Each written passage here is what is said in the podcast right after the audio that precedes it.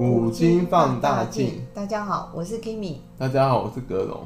嗨，呃，我们被污名化的历史名人，呃，从中国介绍到日本已经有呃四个月了，哦，时间过得很快。对，那有四个月了。是，那我们也希望说，这个日本的这个精彩的战国时代的名人能够被我们介绍的比较完整一点，所以我们就花了比较多的时间在介绍日本的战国时代。那格隆，呃，我们今天要介绍哪一位大名，或是哪一位名人呢？我们今天要介绍的这位名人，他其实也算大名，因为他有封地，也有也有居城。嗯，他这个人很重要，他是被誉为泰格那个太阁麾下第一那个重臣的名臣。泰格就是丰臣秀吉。所以讲到这里，应该对一些日本战国史比较了解的，应该知道我要讲谁。我要讲的是石田三成。对，如果我们有看过那部《官员之战》这部电影，对，就是好像两三年前电影院有上一部电影，二零一九吧，我记得没错的话，那个片名叫《官员之战》，还蛮精彩的，对，很好看。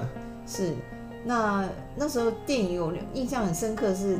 他在在一个庙里面被那个封神秀吉所发掘的。对，既然讲到这，我们就先讲一下哦、喔。嗯。这是关于石田三成发迹的一个小故事，嗯、叫做三线茶，嗯，也有人称为三凤茶。嗯。反正就是说，这个故事是说秀吉为什么要用它。嗯。像丰臣秀吉有曾经有跟石田三成说，其实人生的机遇啊是很难讲的。当时他跟对他三线茶、三凤茶这件事做完之后啊。秀吉说，他其实当时内心第一想法是说，我要重用这个小沙弥啊，还是直接杀了他？因为因为这个人如果他不用他给别人所用会很危险，所以意思就是说那种不为我所用，不如除掉他。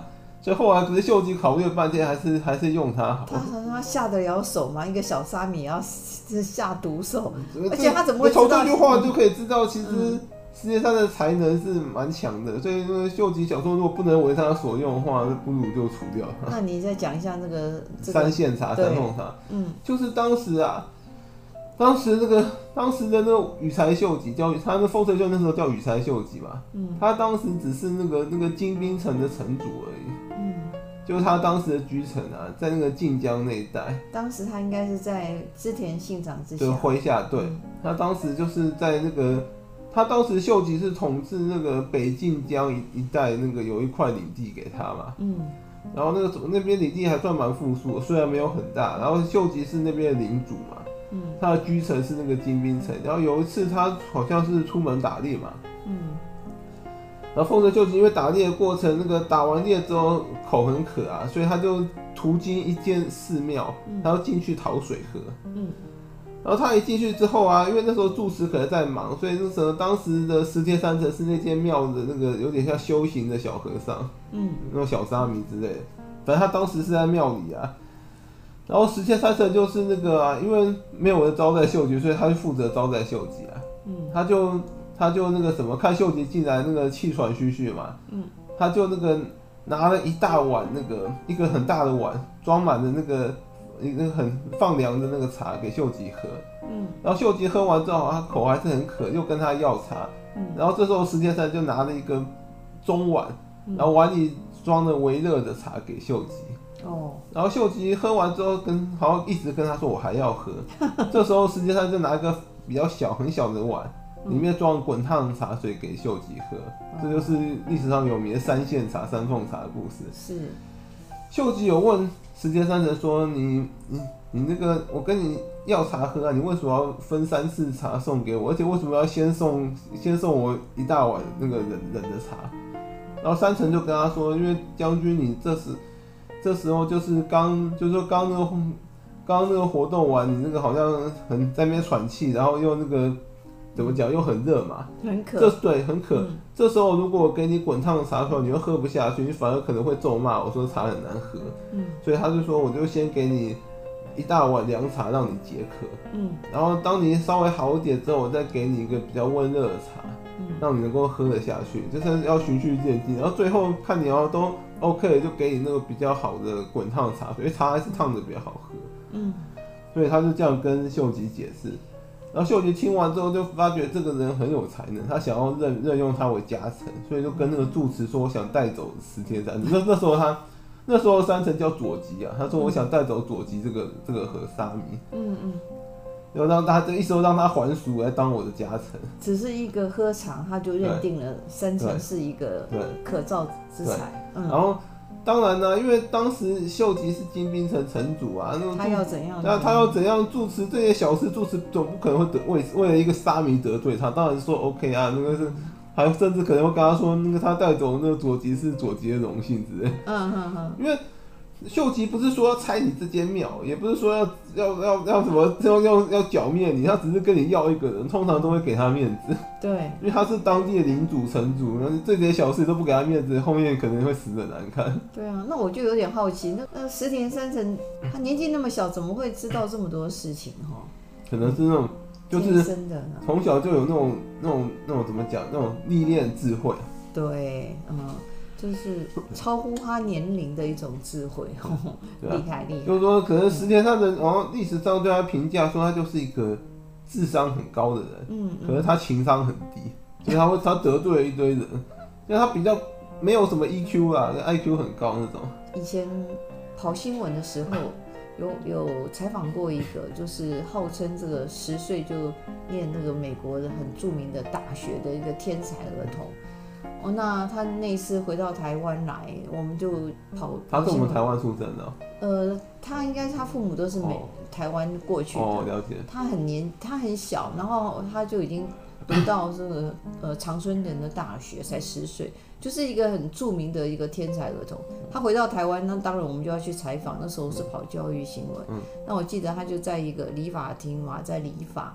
那大家记者一轰就进去了，很多就各台新闻都想采访他。对啊，大家就一直想要问他一些读书啊，或者他。他是跳级嘛，跳级去念大学，对，那几岁就念大学。对，那他就皱个眉头，然后就对我们记者很不客气的说：“Leave me alone，就通通给我滚。”那我们同学傻眼，就是说，哎、欸，可能是你们一一群人闪光灯弄得他很烦吧，是是是，唧唧歪歪。他讲说，可能理发想安静点，被你们那个。对，可是因为他就是说，你刚刚讲的一个智商跟情商的问题啦，一般来讲是不会这样对记者说话。通通常智商很高的，很多情商都很低啊。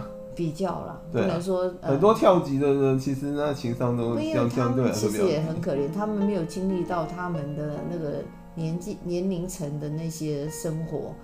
因为他们有时候有些人智商太高，别人不愿意接近他，跟他做朋友，就会想要离他远一点。因为这种，嗯，因为人都不喜欢跟那个比自己聪明太多的人做朋友，我觉得会真的会有压力，而且会感觉智商碾压，跟他在一起自己好像特特别笨，自己特别笨，就想远离他。所以我们拉回来好了，那石田三成就是这样的，可是他不懂，不太懂怎么跟人家相处。是，那后来他的一个际遇呢？嗯，我们就从他生平开始讲起来好了。嗯。刚刚是因为你讲到那个那个什么那个电影里面，电影里面，所以我才讲到三线茶三凤茶。所以电那个部电影的开头就是在演这个，不是一个寺庙嘛？对对，就他演的就是这一段。对对，关于是对啊，就是作者可能也不知道该怎么从哪里讲起，干脆从世界上最有名的事迹三线茶开始讲。对，从这边这个边开始切入。是。对啊，因为这件故事很重要，因为因为秀吉其实蛮会用人，他不会随便那个。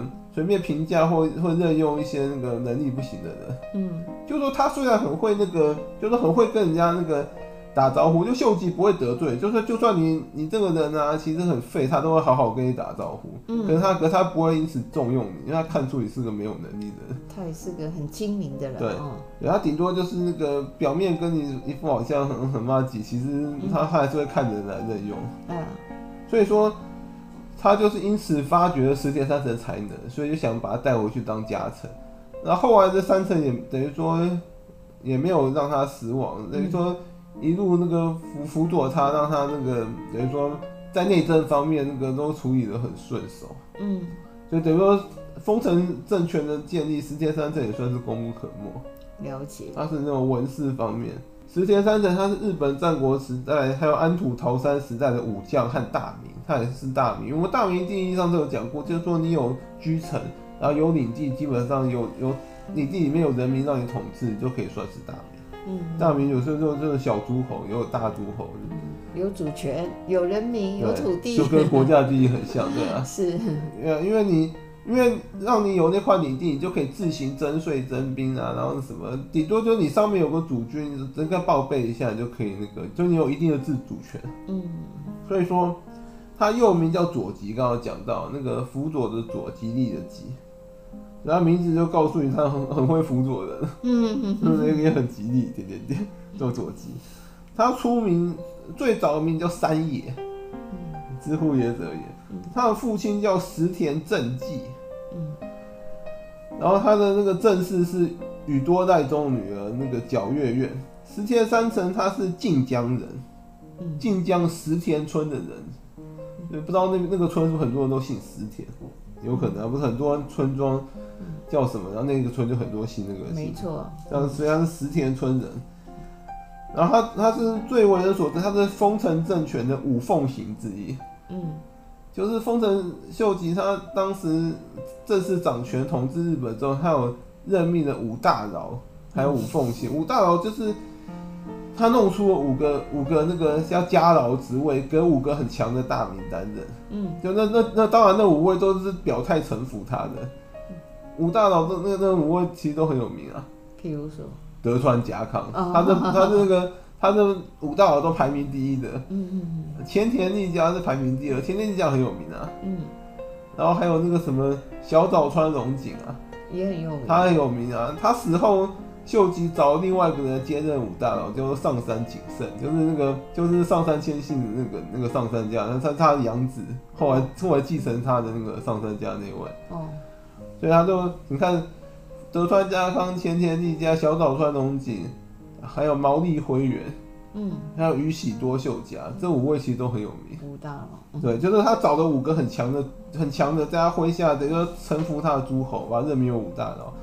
那五大老其实就是那种是给给其他那个大名担任的，就等于说是半个自己人的意思啊。嗯。那五奉行就是秀吉的亲信，可是奉行主要是负责内政方面。嗯。对，实际上是五凤行里面排名第一的，就，可是他内政能力非常强。嗯嗯。等于是自己人呐、啊。对，他是亲信是亲信。嗯。刚刚介绍他的时候不是有提到他是泰格麾下那个第一重臣，因为其是丰臣秀吉非常信任他。了解，等于说，不管是什么内政、军事方面，很多很多那个施政、事政那种，都会都会先问他意见。嗯嗯。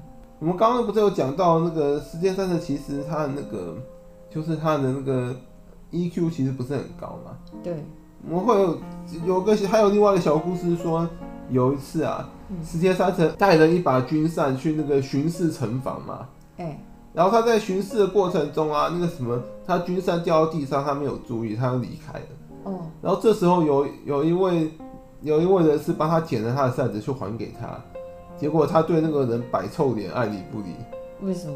因为那个人是德川家康。实际上，很早就看出德川家康对丰臣家是有很大的威胁，就一直想要除掉他。可是秀吉秀吉其实也知道，可是不好对他动手，因为德川家康势力很庞大，他当时。领地高达两百多万担呢，在关东那一带，而他等于已经有点伟大不掉，然后麾下又是那个那个名臣名将一堆，然后是兵力又强，所以秀吉也不不好随便对他这个轻启战端。对啊，你要除掉德川的话，你可能要花个八年十年，然后你的有啊，那个你的命也大概弄一半了。那时候，因为那时候德川家可以对秀吉表态臣服，啊，所以他也没有什么正当理由可以对他动手。等于变师出无名，然后那样一打起来搞，搞就日日日本就分裂了，他也不见得会赢，所以很难搞，所以秀吉也不好动手，所以那个时间上就是其实很讨厌德川家康这个人。他讨厌，可是他不应该表现出来。对，他好像当众就是不给德川家康面子，就是直接不理他，然后那然后那个扇子连接都不接。啊，这也太太不给别人面子。那那个那一段其实电影有演到，然后那个。然后那个什么德川家康那个人啊，这时候就表现出来，他这是忍者神龟，忍功一流。他居然还还那个当场还微笑笑一笑，就然后一笑置之，然后就离开了。这就是德川厉害的地方。他没有没有当场跟石田三成发发飙，也没有也没有表态愤怒。当然私底下回到家里，他应该在摔东西了。他说你什么什么东西就敢当众羞辱我？对啊，这是对一个人很很不礼貌的行为啊！日本人不是很强调是一个很有礼的吗？可是，嗯，可是失礼啦。可是石田三成这个人也蛮绝的，嗯、就后来因为石田三成其实是跟那个丰臣家的那个武断派的那些武将是不合的。武断派就是说以军功出身来那个后来。后来来那个掌权的那些那些武将啊，嗯，就像什么，就像那个什么加藤清正、什么福岛正则那些为首的那些人，当时武断派有七位，主要就是丰臣秀吉麾下的那个将领啊，有七个嘛，嗯，有七个将领，其实当时跟石田三成是不合的，他们当时那个在丰臣秀吉死后啊，嗯，因为跟那个等于说跟那个石间三成那个关系就是呃直接那个不和闹到明面上了。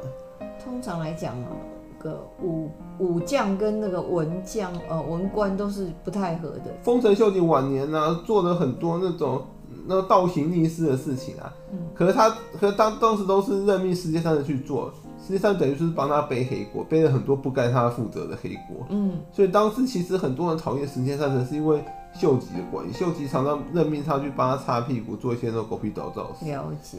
所以石田三成当时。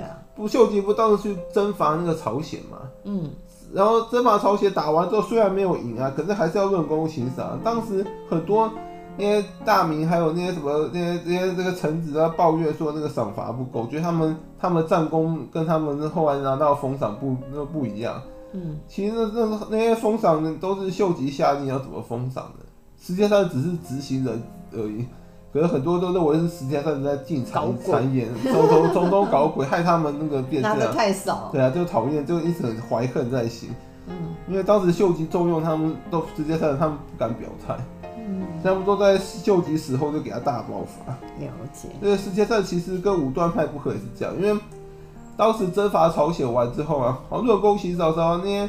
那些那个文派那些人员呢，好像得到的封赏都比武断派高。那这有点不合理啊！人家出生入死啊，啊你们在家里面后那个大概秀吉认为就没有，他们也没有乘凉，他们是负责后勤。大概是没错。大概秀吉认为说后勤这个后勤的人员功劳更大嘛，并不 因为朝鲜蛮远，你要把什么军粮什么的补给拉到那里，其实后勤表演。其实那时候秀吉已经有点昏了，啊，当然前线的最最辛苦啊。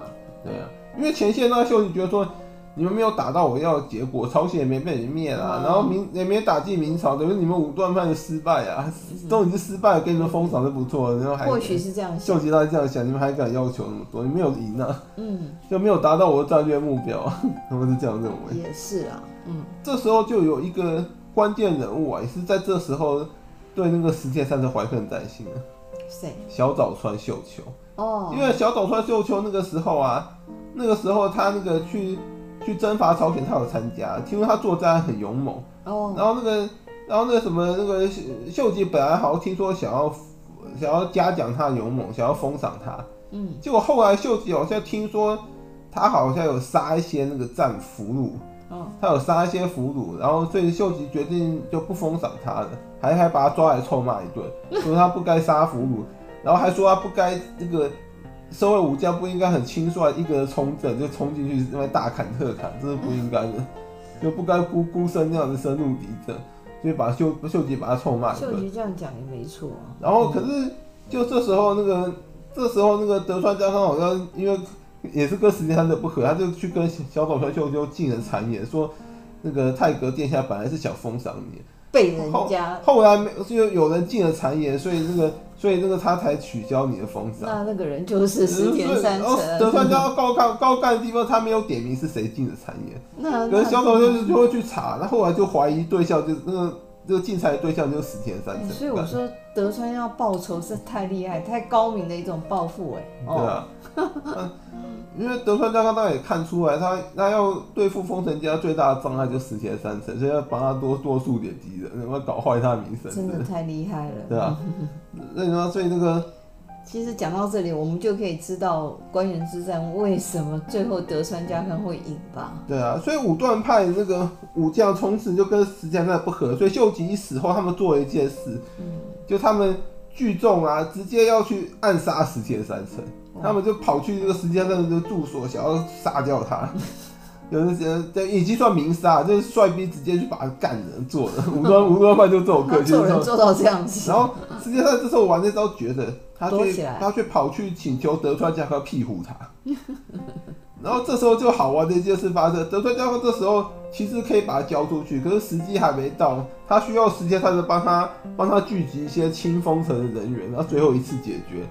而且那那时候泰米他石田三成去跑去孤身跑去要求他庇护他，这时候都把他杀了，他名声也会臭掉。嗯，实际上实际上他也知道这回事，所以他他故意跑去请求德川家康庇护他。那德川家康那个摸着鼻子，硬是那个帮他挡住那些武断派的人，叫他们回去。真的很很绝，很戏剧化。对啊，对啊。不过就双方恨的都恨牙痒痒，要要对方死，可是最后却不逼不得已。世界上的其实逼不得已去跟去要求德川家要庇护他。大家都在演戏。对啊，都在演。德川家康也是逼不得已，只好去帮他那个庇护。演很大。对啊，所以那个后来就那个。等于说，后来就弄成那个石田三神就被迫说，因为这件事的关系啊，那被家康要求说那什么，叫他要去隐居，就逼他，就逼他那个下野就对了。嗯嗯嗯，就这样下野就算了。对，可是石田三神就是咽不下这口气，而且。他觉得德川家康是丰臣政权最大障碍，他他是他认为说他必须要那个来帮帮秀吉这个守住这个丰臣家的江山。他或许是这个，他或许是这样想。嗯、不过不过这个等下我平板会讲到，这可能是他的想法，也有可能不是。嗯，那我们就赶快讲一下。嗯，然后因为时间关系，我们就官员之战稍微提一下就好。嗯，关原之战其实说穿的明面上好像是说德川家康跟石田三成。两派在等于说，一派是亲丰臣家的嘛，一派是想要想要反丰臣家，在那争夺天下嘛。讲就讲的明白一点是这样嘛。可是其实并不是，当时加入德川家康东军的很多其实是丰臣家的武将，他们加入东军只是因为想要干掉石田三成。就实际上太够浪漫。如果是换一个人当当清当西军 leader，搞不好那些将领都会帮，都会赢，啊、会去帮西军。石田三成其实虽然是晋江人，就是跟秀吉的那个后来妾室殿军都是晋江人，可是其实他他其实是跟那个秀吉的正室那个北政所关系比较良好。哦。他其实也很讨厌殿军，他觉得殿军是个那个靠嗯靠靠儿子上位的妇人，就是那个、嗯、就是说那个什么母凭子贵，然后因为帮秀吉生了个儿子上位之后，就一天到晚想要指手画脚干政，所以他其实是比较偏向那个。偏向秀吉正室，当时很多史书都误会他，他其实并不是那个，并不是那个什么跟殿军那个，嗯嗯同一派的，所以后来官员之战，其实殿军的那些那些亲信人马都没有去帮他啊。其实这这也是那个殿军蛮蠢的一点，他没有看出那个石田三成是是那个他他儿子那个丰臣秀在最后保护伞。对，对他他垮台秀赖大概是差不多。真的。所以有人说石田三成一死啊。那就等于说帮丰臣政权敲响了丧钟。没错，没错。关原之战后十五年啊，那个德川家康就把丰臣家灭了，因为因为他斩草除根，对对，他把秀吉后代全部除光，把大阪城给烧了，所以他等于说等于说是是关原之战战败，那些清清丰臣家势力就去掉一大半，而家康统一天下阻碍就就就少掉一大半。我想丰臣秀吉应该会死不瞑目。对啊，因为。也这样东搞西搞，其实当时主要就是因为很多那个很多人为了自己的自己的利益跟想法去帮德川家康，其实他们跟家康不见得是同路人。没错，可是最后他是最大的受益者。像，像秀吉的正室北政所就觉得说，丰臣政政权是我跟秀吉那个辛辛苦苦建立起来，凭什么让你这个？这个测试那个电锯坐享其成，没错，因为当时电锯做的很难看，他在秀吉死后就大大权独揽，那个独占了大阪大阪城啊，还把那个还把北政所赶出去，赶出城去，所以北政所当然咽不下这口气，他后来就是暗中去帮家康，真的是，他说反正这个政权是我跟秀吉建立，他认为是这样，那个我我得不到，你们也别想得到，不如毁掉它。所以殿军是一个智慧不高的人，对啊，智慧很怎么很低很低的一个女人。对啊，对，就这么到处也是这样到处到处树敌，差不多跟是对啊，石田三。所以说，看起来关原之战是家康跟石田三成战争，其实背后有很多人在角力。只是家康因为各种原因聚集了一堆人和，就是很多人去帮他。那最后他打败了嘛？那十铁三成就被。关羽之战后来西军其实战败最主要原因就是因为西军组成分子太多，他们等于说也是那个怎么讲，就是就是要像联军一样互互相都都没有统一的那个。就石田三成虽然是名义上组织者，可大家都不理他，因为他后来把那个西军的元帅的位置让给那个毛利辉元，他这也是没办法，这也是不得已的，因为。他不让毛利辉元带头，那没有人，那西军可能就没有人要聚集。嗯，所以他等于说让出了这个 leader 位位置，然后他实际上，他实际上干的就是那个 leader 要做的事。嗯，因为毛利会员后来被电军困在大阪城，他数次想离开，可是因为电军担心他一走，这个城内会有叛军，所以就叫毛利会员不准离开，叫他坐镇大阪城。这也是西军失败原因，因为你元帅是躲在大阪城不出来，搞什么名堂？对啊，然后那些其他那些。西军大名很多都躲在山上看戏，也没有在那边打。像加康就说，其实西军那些人都不能算是武士，他们只能算是人偶，那么一堆那种在在那个山上不敢不敢下山作战 人偶。可是其实那那群人那些有有在山下奋战的那些人偶，其实还蛮强。因为西军当时等于说真正实际参战的只有两，只有只有那个什么，顶多顶多三万多人吧。他就靠这三万多人把那个德川家康东军那个大概至少至少那个什么至少六万多人挡下来，不容易。对啊，关羽之战如果后来不是小早川秀秋叛乱的话，其实德川家不见得会赢。他如果不是他反叛，其实当时就战况僵持不下。小早川秀秋也是恨的那个石田三成，认为他他总呃搞鬼啊，对，啊 对不对？所以最后这个石田三成真的很惨哎，众叛亲离。